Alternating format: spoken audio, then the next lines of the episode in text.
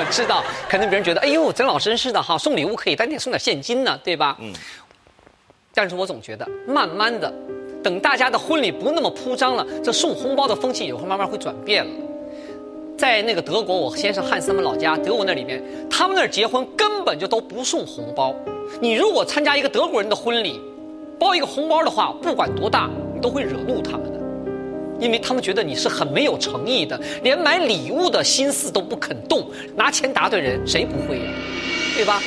我记得有一次参加德国汉斯朋友的一个婚礼，那是我第一次参加德国人的婚礼，我就跟汉斯打听说，你们德国人一般结婚送什么礼物啊？汉说，金星。你别那个担心啊，也别瞎操心，到时候你就会知道的。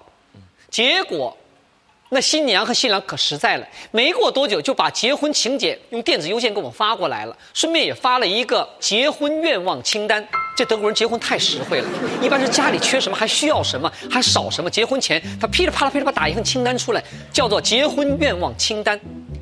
我和汉斯分到的是什么呢？是餐具。结果呢，我就专门带去了一套咱们中国景德镇生产那个瓷器的餐具。那天晚上晚宴结束的时候，汉斯啊跟我说：“哎呦，金星，你这礼物可选的真好，把他们两个夫妻乐坏了。”我就回了他一句：“我说汉斯，你可真是太老实了，人家知道你有个中国太太，所以才分配你买餐具的，对不对呀？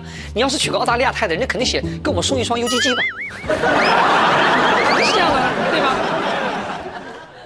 你也送红包他也送红包。过几年呢他哪里还记得到底是谁包了多少钱？可你想那对德国夫妇呢每天吃饭的时候端出那套景德镇的餐具的时候马上就想起汉斯和他中国的老婆多有心呢。对吧？